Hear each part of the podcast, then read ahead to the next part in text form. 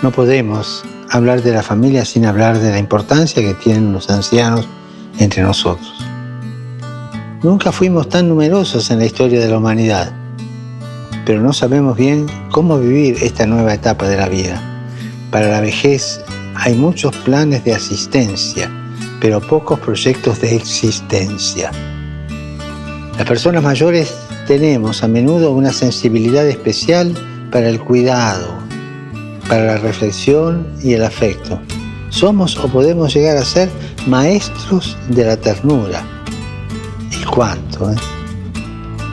Necesitamos, en este mundo acostumbrado a la guerra, una verdadera revolución de la ternura.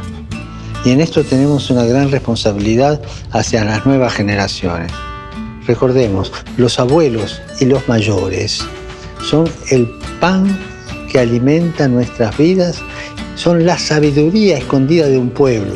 Por esto es preciso celebrarlos y he establecido una jornada dedicada a ellos.